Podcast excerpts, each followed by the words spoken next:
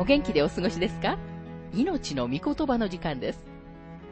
この番組は世界110カ国語に翻訳され、1967年から40年以上にわたって愛され続けている J. バーノン・マギー神学博士によるラジオ番組、スルー・ザ・バイブルをもとに日本語訳されたものです。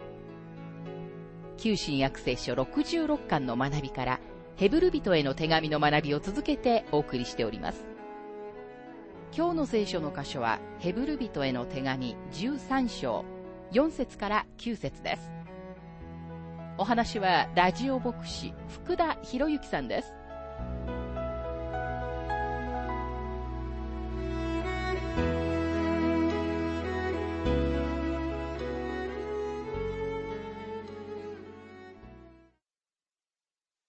ヘブル人への手紙13章の学びをしていますが、4節結婚がすべての人に尊ばれるようにしなさい。寝床を怪我してはいけません。なんなら神は不貧困な者と会員を行う者とを裁かれるからです。結婚がすべての人に尊ばれるようにしなさいと書かれていますが、著者はここで禁欲主義を非難しています。結婚はすべての人に尊ばれ、セックスは結婚という枠の中だけで許されるものなのです。神様は人類の幸福のために結婚という聖なる規則をくださったのです。残念ながら今では結婚しないで一緒に生活するという考えがとても一般的になってきてしまっています。しかしもしあなたが結婚という枠の外で性的な関係を持つならば、必ずその代価を支払うことになり、神様からの祝福を受けることはできません。家庭はまさに社会構造全体の中心であり、また、教会の一番中心でもあります。またここには、寝床を怪我してはいけませんと書かれていますが、学校でセックスについて教えることについては何も間違ったことはありません。しかし問題はあまりにも余計なことを教えすぎることだと思います。かつてロンドンではあまりにも余計にセックスについて学校で教えることが今までになく強姦が増加することにつながり、また性病も流行してしまいました。聖書は不貧困について、ここには明確に、なぜなら神は不貧困な者と会員を行う者と裁かれるからですと述べています。また、ガラテヤ人への手紙6章の7節には、罪の刈り取りについての厳粛なメッセージが次のように述べられています。思い違いをしてはいけません。神は侮られるような方ではありません。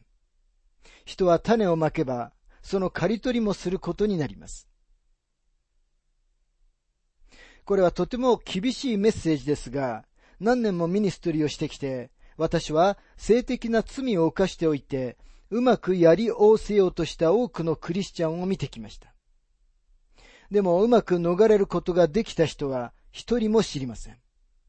彼らは人には知られなかったかもしれませんが、それでも逃れることはできませんでした。神様が彼らを裁かれたからですと、マギー博士は述べています。ヘブル人への手紙13章の5節金銭を愛する生活をしてはいけません。今持っているもので満足しなさい。主ご自身がこう言われるのです。私は決してあなたを離れず、またあなたを捨てない。金銭を愛する生活をしてはいけませんと書かれていますが、欲の深い人間になってはいけません。それは神様の上に、金がすべてだ、などという背金主義を置くような人物にはならないことです。神様あなたを億万長者にはしてくださらないかもしれません。でも神様は決してあなたを離れたり、見捨てたりされることはないのです。神様がそのように言ってくださるのは、神様からの豊かな祝福の約束でもあるのです。あなたが誰であるか、何をしているかに関わりなく、もしあなたが神様の御言葉に信仰によって応答したのであるなら、神様は決してあなたを離れず、あなたを見捨てません。もしかしたら今日、あなたを見捨てる友人がいるかもしれません。またあなたを見捨てる親戚がいるかもしれません。でも主イエスは決してあなたを見捨てられることはありません。そして神様を愛し、神様に従う者を神様は必ずあらゆる領域において祝福してくださいます。ヘブル人への手紙13章の6節そこで私たちは確信に満ちてこう言います。主は私の助け手です。私は恐れません。人間が私に対して何ができましょう。エルサレム、ユダヤ、サマリアのヘブル人クリスチャンたちは、この後数年間、罰と試練を受けようとしていました。彼らは神様は彼らを見捨てることがないこと、そして彼らは何が起こっても、主は私の助け手です。私は恐れません。人間が私に対して何ができましょうということができるのだということを覚えている必要がありました。ヘブル人への手紙13章の7節神の御言葉をあなた方に話した指導者たちのことを思い出しなさい。彼らの生活の結末をよく見て、その信仰に習いなさい。この説を使って自分の教会のメンバーたちは自分に従うべきであるという一部の牧師たちがいます。でもここではむしろリーダーシップのことを言ってるようです。著者は霊的なリーダーたちのことを話しており、霊的なリーダーたちは人々をキリストに導くべきです。もしある人がキリストのことを示していて、また人々をキリストの見舞いに連れて行こうとしているなら、その時あなたはその人に対して誠実であるべきです。ヘブル人への手紙13章の8節イエス・キリストは昨日も今日もいつまでも同じです。この箇所についてマギー博士は次のように述べています。神様の御言葉の中には、偶然、または不注意に使われている言葉は一つもありません。イエスとは、主の人間としてのお名前です。キリストは主の肩書きであり、主のご神格を語っています。ですからイエスという名前は、主を人類と結びつける名前です。この名前は、主がこの世界で最も素晴らしい方であることを示しています。この地上におられた時イエス様はどれほど素晴らしいお方であったことでしょうか大群衆が主の周りに集まってきました。なぜなら、主はとても人間的だったからです。群衆は主の後を追い、主が大好きでした。キリストという肩書きはこの地上での主のメシアとしての使命を語っています。主は肉となって現れた神様、イエス・キリストであり、今も永遠に変わらないお方です。この説を使って次のように言う人たちが大勢います。イエス様が2000年前にこの地上におられた時、奇跡を行われた。だから今日、私たちも奇跡と癒しを行うべきである。主は今も同じ働きをしておられる。確かにイエス・キリストは昨日も今日も同じです。でも私たちは、主がどのように同じであるのかを理解する必要があります。主はご性質、ご人格、そして属性においては同じです。でも主は場所あるいは行為においては同じではありません。今日イスラエルであなたは主をそこで見かけることはありません。その地に主がおられるという証拠は何もありません。2000年以上前に、主は小さな赤ん坊としてベツレヘムにおられましたが、主はもう赤ん坊でもないし、ベツレヘムにもおられません。その後主は小さな少年としてナザレの道で遊んでおられましたが、そこにも主を見ることはありません。数年の後に主は大人としてその地を生き巡られましたし、主は確かに癒しを行われました。また主はゴルゴタの上にも十字架の上にもおられません。つまりこの書簡全体の考えは、主は今、神様の右手におられるということです。ヘブル人への手紙8章の一節にはこのように書かれています。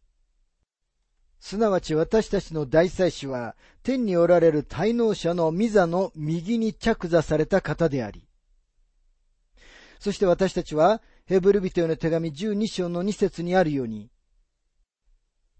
信仰の創始者であり、完成者であるイエスから目を離さないでいなさいと言われています。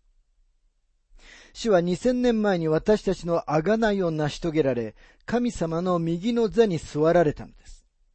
たった今主は天の高いところにおられますが、いつの日か主は王として地上にご自分の王国を建てるために、この地上に来られるのです。主はまだご自分の教会をこの世から呼び出してはおられませんが、いつの日か主はそのようにされます。ご覧のように、イエス様は場所と行為においては同じではありませんが、ご自分の属性においては同じであられるのです。2000年前に主がこの地上におられたとき、主は私たちのレベルに降りて来られた神様でした。主は権力と政府の中心であるローマに来られたのではありませんでした。主は偉大な文化の中心であるアテネに来られたのでもありませんでした。主は取るに足りないローマ帝国の辺境の地に来られ、普通の人間の水準に降りて来られたんです。キリストの人間性についてマギー博士は次のように述べています。私たちはキリストの人間性について語るときに、誤解されるのではないかと恐れて、強調しなければならないことをしばしば強調しないでいます。むしろ私たちは主の神聖を強調します。私たちはそうする必要があります。なぜなら、リベラル主義者は主の人間性以外のことは何も語らないからです。そして主の人間性でさえも、リベラル主義は本当に理解してはいません。主の人間性において、私はイエス様がこの地上を歩んだ人物たちの中で最も魅力的なお方であったと思います。主が神様であったからというのではなく、本当の人間であられたからです。どうして群衆が主に惹かれ、主についていったのでしょうか主は強いと同時に優しいお方でした。主がとても優しいお方だったので、小さな子供たちが主のところに来たのです。でも主は同時に両替人たちを宮から追い出され、彼らは隠れ場所を探して逃げ出しました。なぜなら主は彼らを追い出すのに十分なほど勇敢な人間であられたからです。同時に主はとても魅力的なお方でした。主は私たちが今日カリスマと呼ぶものを持っておられました。ですから人々は主の後を追いかけました。なぜなら彼らは主が大好きで彼らは自分たちが人間であられる方の前にいることを知っていたのです。カペナムでは、主はサラートに侵された人を癒され、その後、そこを去らなければならなくなりました。なぜなら群衆が主の周りに詰めかけたので、主はご自分のミニストリーを続けることすらできなくなってしまったからです。主税人や罪人たちでさえも主のところにやってきました。そのことが宗教的な群衆をとても怒らせました。主がミニストリーの終わりの時期にエリコに行かれた時、そこでも群衆が道端に並んでいたので、背の低いザーカイは、主を見るために木の上に登らなければなりませんでした。でもそこでさえ主は立ち止まり、ザーカイを木の上から降りてこさせられました。主イエスは、なんと人間の必要に敏感でおられたことでしょうか。つまりキリストのご人格そのものが魅力的だったのです。主の教えがそうだったのではありませんでした。主がご自分は人間をあがなうために死なれると言われたその宣言は評判の良いものではありませんでした。主のミニストリーの一番最初の時、人々を怒らせたのは主の教えでした。主はご自分が命のパンであり、人間が霊的な食物を得ることができるように、主はご自分の命を与えるために来られたのだと教えられ、そして次のように付け加えられました。ヨハネ6章の65節から68節それだから私はあなた方に、父の御心によるのでない限り、誰も私のところに来ることはできないと言ったのです。こういうわけで、弟子たちのうちの多くの者が離れ去って行き、もはやイエスと共に歩かなかった。そこでイエスは十二弟子に言われた。まさかあなた方も離れたいと思うのではないでしょう。するとシモン・ペテロが答えた。主よ私たちが誰のところに行きましょう。あなたは永遠の命の言葉を持っておられます。そのようにして群衆は去って行き、十二人だけが主と共に留まりました。それは主の教えのせいでした。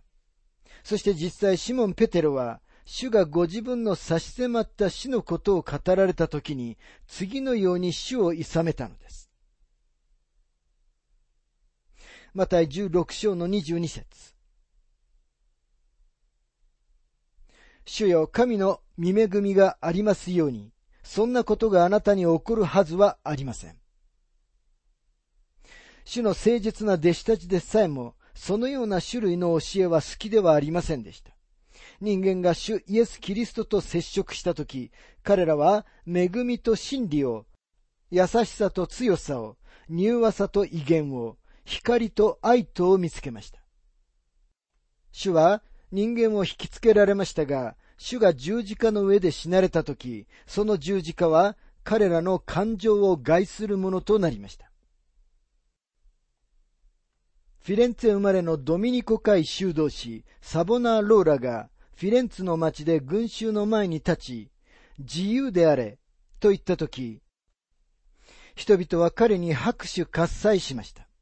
でも彼が人々に純粋であれと言ったとき、彼らはサボナローラを町から追い出したのです。彼らは彼の教えが自分たちにとって魅力的でないとき、彼の教えを拒否しました。主イエスは人々に次のように言われました。あなた方は罪から立ち返らなければならない。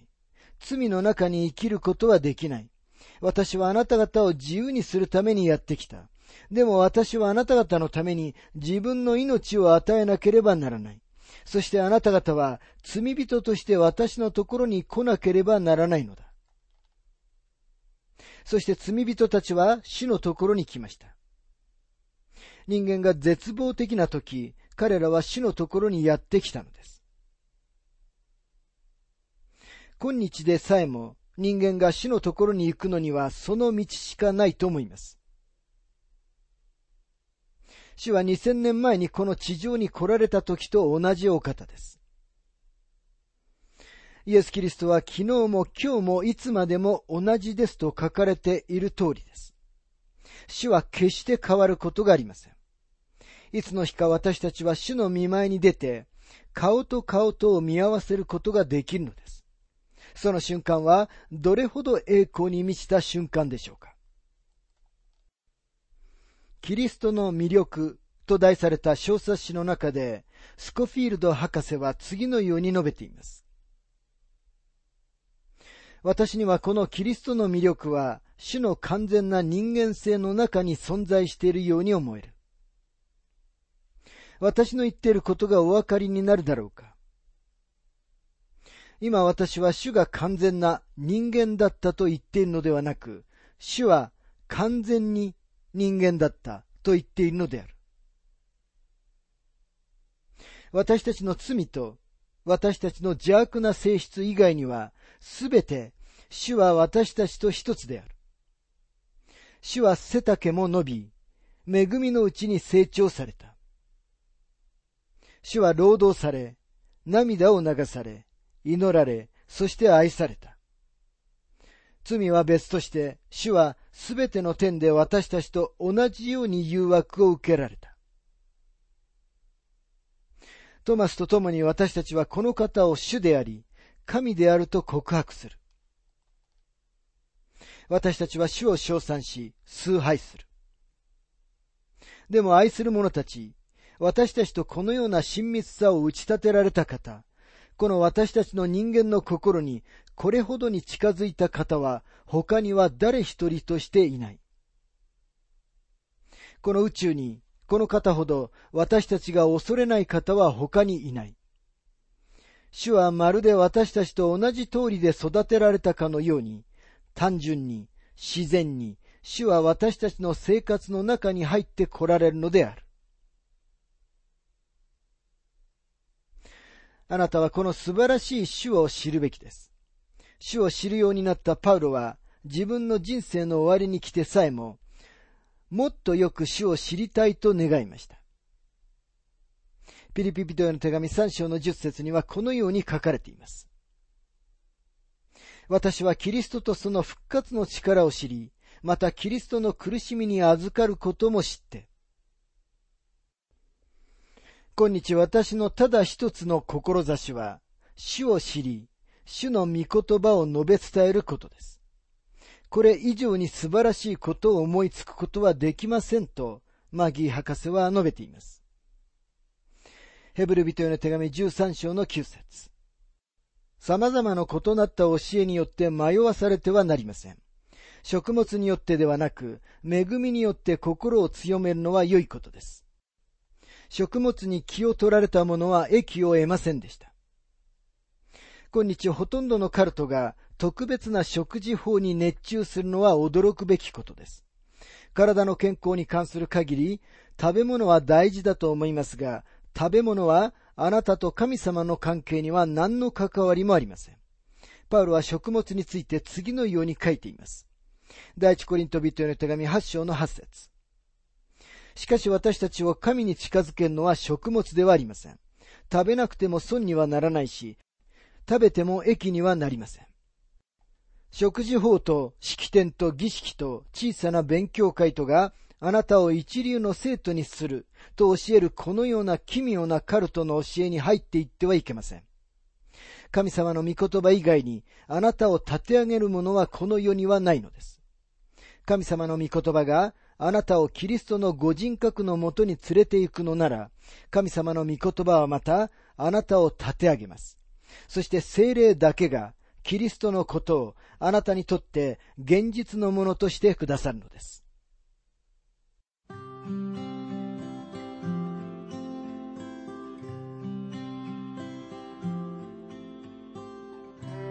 命の御言葉お楽しみいただけましたでしょうか？今回は愛、信者の私生活というテーマでヘブル人への手紙13章4節から9節をお届けしました。お話はラジオ牧師福田博之さんでした。なお、番組ではあなたからのご意見、ご感想、また聖書に関するご質問をお待ちしております。お便りの宛先は郵便番号592-8345大阪府堺市浜寺昭和町4-462浜寺聖書協会命の御言葉の係。メールアドレスは全部小文字で ttb.hbc.gmail.com または浜寺 at 浜寺バイブル .jp hamadera.bible.jp です。どうぞお気軽にお便りをお寄せください。それでは次回までごきげんよう。